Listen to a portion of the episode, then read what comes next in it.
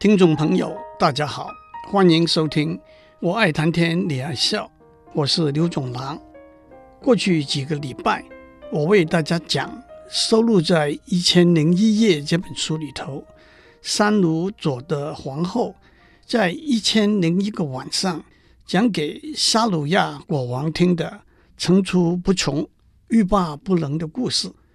三鲁佐的皇后花了两个晚上讲完了商人和妖魔的故事。那是一个商人在树底下吃枣子，吃完枣子，随手把枣核一丢，打死了路过的妖魔的儿子，因此妖魔也为儿子报仇的故事。第三个晚上，三鲁佐的皇后开始讲渔夫和妖魔的故事。一个渔夫在海边撒网。拉上来一个铜瓶，把瓶盖打开，里头钻出一阵青烟，变成一个庞然巨大的妖魔。妖魔忘恩负义的要杀死救他出来的渔夫，渔夫苦苦求饶也没有用。可是他用了一个诡计，把妖魔骗回到铜瓶里头去。只有倒过来，轮到由妖魔向渔夫哀求，再把他放出来。并且答应好好答谢渔夫。渔夫跟妖魔说：“你少来这一套了。我们两个之间的关系，就像游兰国王手底下一个妒忌成性的大臣和杜班神医之间的关系。原来游兰国王患了麻风病，杜班神医把游兰国王的病治好了。游兰国王重赏了杜班神医。”可是他手底下一个心怀嫉妒的大臣，却在游兰国王面前说杜班神医的坏话，劝游兰国王远离杜班神医这种祸害国家的小人。游兰国王跟这个心怀妒忌的大臣说：“你想用谗言引导我把杜班神医杀掉，然后让我后悔终身，就像辛巴德国王杀死了救他命的猎鹰。”后来懊悔不已的故事一样，那么辛巴德国王和他的猎鹰的故事又是怎么一回事呢？辛巴德国王带着他的猎鹰出去打猎，口渴得很的时候，正想要喝从树上流下来一滴滴奶油般的汁液，可是，一连三次猎鹰都把盛满汁液的碗打翻了。辛巴德国王生气得很，拔剑把猎鹰杀死。后来才发现，猎鹰看到从树上流下来的汁液是毒蛇的毒液。辛巴德国王因此后悔不已。游兰国王讲这个故事的意思是告诉这个心怀妒忌的大臣：你想劝说我把治好我的麻风病的杜班神医杀掉，我不会做这种让我后悔终生的事的。可是，这个心里充满了嫉妒的大臣还是不肯罢手。他说：“辛巴德国王杀死他的猎鹰，也是有他的原因的。我对您的建议，也是出于我对您的一片忠心。如果您不接受我的谏言，您的命运就会像那个诡计多端的大臣想要陷害王子，反而自己丧了命的故事一样。”游兰国王说：“那是怎么一个故事啊？”有一个诡计多端的大臣陪着王子出去打猎，可是他刻意让王子独自迷了路，差点给一个化为印度公主的妖精引诱带去给小妖精们吃。王子把这个经过向国王报告，国王就把这个诡计多端的大臣杀掉了。讲完这个故事，那个心里充满了嫉妒的大臣跟游兰国王说。假如您一旦把杜班医师奉为知己，完全信任他，他会让您死得很惨。他能把药放在曲棍里头，让您握着把病治好。他何尝不会把别的东西放在曲棍里头，让您握着而置您于死地呢？游兰国王听了也觉得有道理，就问他该怎么办。这个心怀嫉妒的大臣说。把他召进宫里来，立刻斩首示众。宁我负人，无人负我啊！游兰国王派人把杜班神医召来，杜班神医还蒙在鼓里，满怀高兴的到皇宫里头来了。正如诗人所说：“死生由天定，放心不用愁。命里有时终须有，命里无时莫担忧。”杜班神医来到游览国王面前，又念了一首诗，表达对游览国王感谢之意。假如不是用来表达我对您浩瀚恩典的感谢，我的诗文该为谁而撰写？我没有开口，也不必找理由。可是您送给我的礼物实在是美不胜收。您慷慨的赐赏。我不但私下感激，也请允许我公开颂扬。我不会忘记您的眷顾护贺，它减轻了我生活上的负累，却也加重了我报恩的负荷。他接着念下去：抛离伤痛，命运由天，忘记过去，努力向前。雨过自会天晴，苦恼只是一时。真主自有旨意，不可背道而驰。又说：“把你的事情交给真主，他有无尽的智慧，平心静气，什么事都无所谓。算计只是徒然，须知天意不可违。若以忘忧，不要把烦恼放在心头。无能为力，空有计谋，与世无争，只把快乐求。”幽兰国王问杜班神医：“你可知道我为什么叫你进宫吗？我要试你一试。”杜班神医问：“我犯了什么罪了？”幽兰国王说：“有人密告你是一个奸细，要来杀害我。”杜班神医一再求饶，只是幽兰国王说：“只有杀了你，我才放心。你能让我握着一样东西，把我的病治好。”也能让我握着另外一样东西，让我致命。杜班神医看到游览国王无动于衷，痛哭流涕。正如诗人说：“美梦娜自己不知道，爸爸取的名字含义深高。走在硬地和泥沼上，不用脑袋，肯定都要摔倒。”美梦娜是阿拉伯语里头女孩子的名字。意思是一个诚实可靠的人。这个时候，刽子手走上来，用布条蒙住杜班神医的双眼，拔出了刀，只等国王下令。杜班神医又再念一首诗：“忠言难入耳，奸计反得逞。良药苦口徒受辱，问天无语唯噤声。死后冷眼旁观看，谋臣侧室多如雨。”哪有一人垂丹青？杜班神医跟游兰国王说：“您这样报答我，可不是跟鳄鱼的报答一样吗？”游兰国王问：“鳄鱼的报答是怎么样一个典故呢？”杜班神医说：“我实在没有心情跟您讲这个故事。既然我非死不可，请您宽限几天，让我回家把后事交代好。我有一本很珍贵、很特殊的书。”要呈现给您。游览国王问：“那是怎么样的一本书？”杜班神医说：“书里头有无数的秘密。譬如说，您把我的头砍下来，翻开这本书的第三页，从左边那页念三行，我的头就会和您对话，回答您任何的问题。”游览国王把杜班神医释放回家。两天之后，杜班神医回到皇宫来了。一手拿着一本古书，一手拿着盛着粉末的小药瓶，在群臣簇拥围观之下，杜班神医要了一个盘子，把小药瓶里头的粉末倒在盘子里头摊平。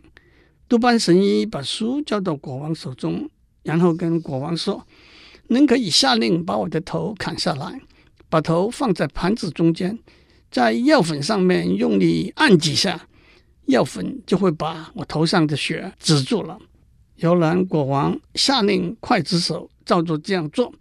杜班神医在盘子里头的头睁开双眼，跟摇篮国王说：“陛下，请把书打开吧。”但是摇篮国王发现书页都粘在一起，他就把手指伸进口里沾着唾沫，费了好大的力气，一页一页的翻。可是他翻了六页，发现都是空白的。他直问杜班神医是怎么一回事。杜班神医说：“您再多翻几页吧。”摇篮国王再翻了三页，就中毒身亡了。原来那本书是禁了毒汁的。摇篮国王舔了唾沫的手指，就把毒汁带到自己的嘴里头去了。这个时候，在盘子里头的杜班神医的头念了一首诗。他们居高位，讲集权，可是权位会转瞬消失，无影无踪。倘若他们以公义治国，他们也会得到公义的对待，天下为公。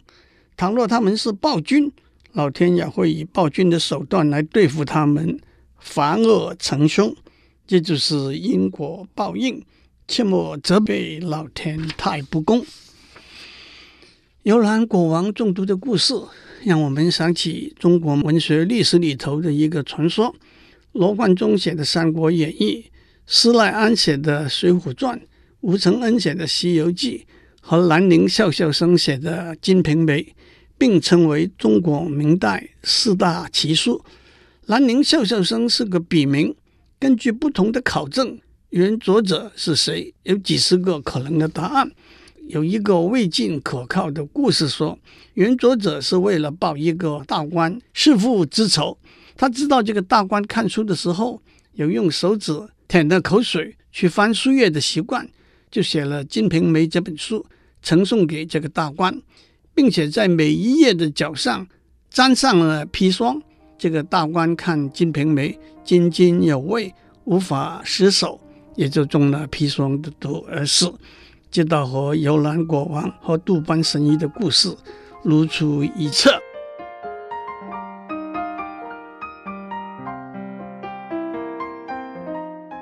渔夫讲完幽兰国王的故事之后，跟铜瓶里头的妖魔说：“如果幽兰国王没有杀害杜班神医，他不会为自己带来杀身之祸。如果你当初没有要杀害我，我也不会把你关在这个铜瓶里。”让你观此。这个时候天亮了，沙鲁亚国王得上朝处理公务了。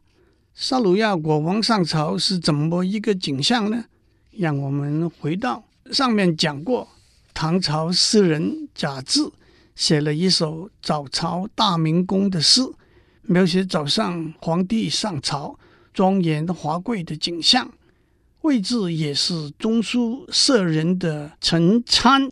也写了一首诗来唱和：鸡鸣子墨曙光寒，鹰转黄州春色阑。金阙小钟开万户，玉阶仙帐用千官。花迎剑佩新出落，柳拂旌旗露未干。独有凤凰池上客，阳春一曲贺阶阑。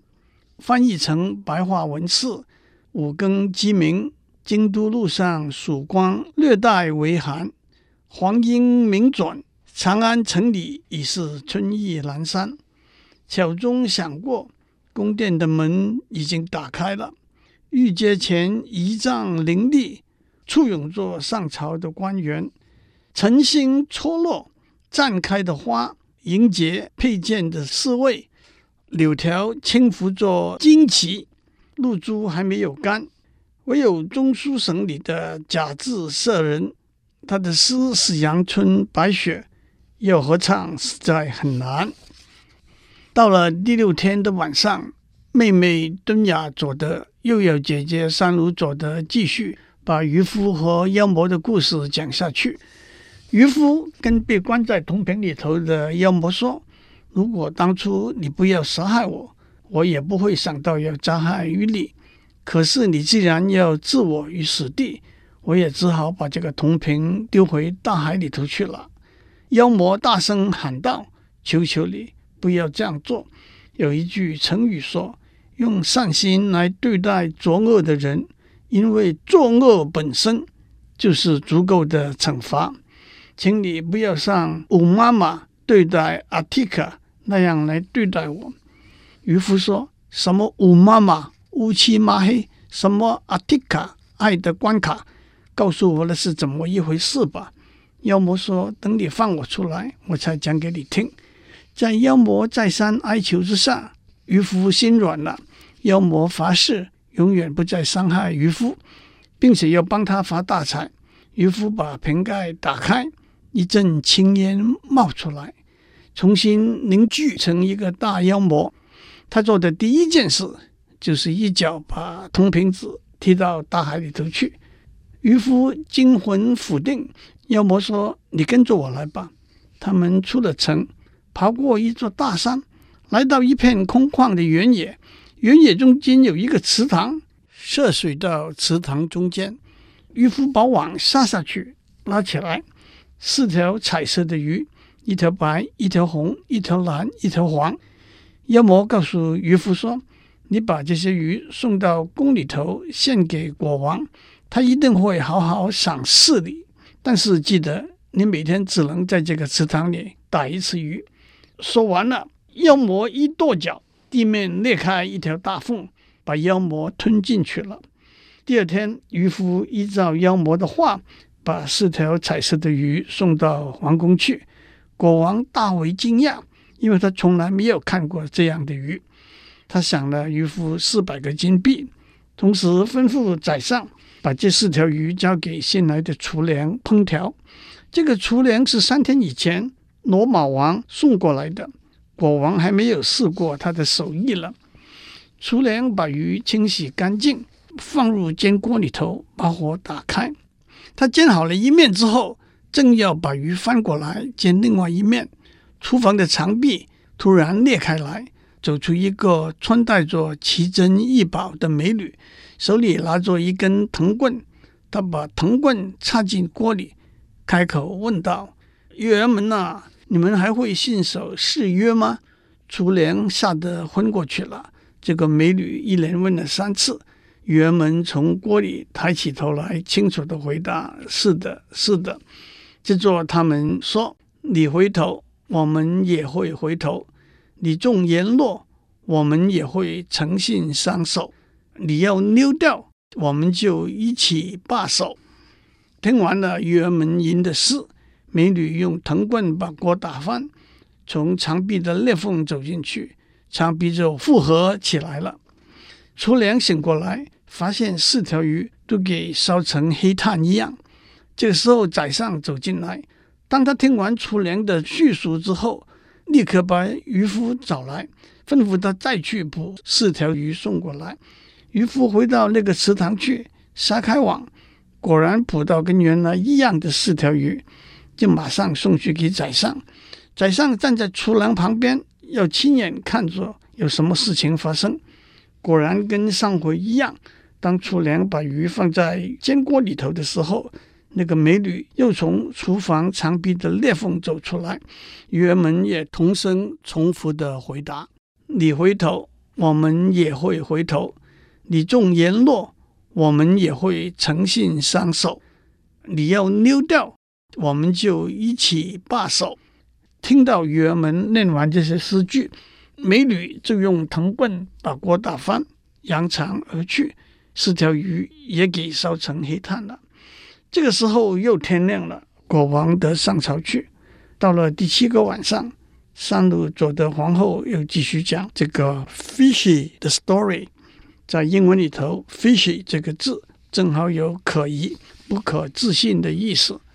宰相看到这令人啧啧称奇的怪事，觉得兹事体大，非向国王报告不可。国王听了说：“我必须以目睹为信。”就吩咐渔夫在三天之内再送上跟上次一样的四条鱼。渔夫遵命照办了。国王也再赏给他四百个金币。国王跟宰相说：“我要亲眼看着你，亲手来煎这几条鱼。”宰相生了火。把鱼放在煎锅，果然厨房的墙壁又裂开来了，从里头走出一个又高又大的黑奴，他手上拿着一根绿树枝，粗声粗气地问道：“约门呐、你们还会信守誓约吗？”约门也同声重复的回答：“你回头，我们也会回头；你纵言落，我们也会诚信相守。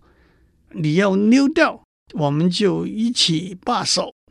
黑奴用手里的绿树枝把锅打翻，锅里的四条鱼也都给烧成黑炭了。国王说：“这里头必有蹊跷，我要把这个事情弄清楚。”于是下令把渔夫找来，问他这些鱼是从哪里来的。渔夫说：“在京城郊外，离京城不到半小时的行程，四面环山的一个池塘里头捕来的。”国王带了大队人马，由渔夫引路，浩浩荡荡去到那个池塘边上，看到池塘里头白、红、蓝、黄四种颜色的鱼，众人惊呼奇怪之余，国王问：“你们有来过这个地方吗？”大家都说：“从来没有。”国王吩咐部下依山安营扎寨。到了半夜，他化了妆，配上宝剑，悄悄溜出了营帐。他一个人翻山越野，走了一天两夜，来到一座黑石头砌成的宫殿外面。他敲了三次门，没有人回应；大声喊叫了三次，也没有人回应。他就大胆地走进去，发现那是一座金碧辉煌、陈设豪华的宫殿。忽然之间，他听到一个人哀伤地在叹气。我们就讲到这里。祝您有个平安的一天，希望您在鱼市场买到很好吃的鱼。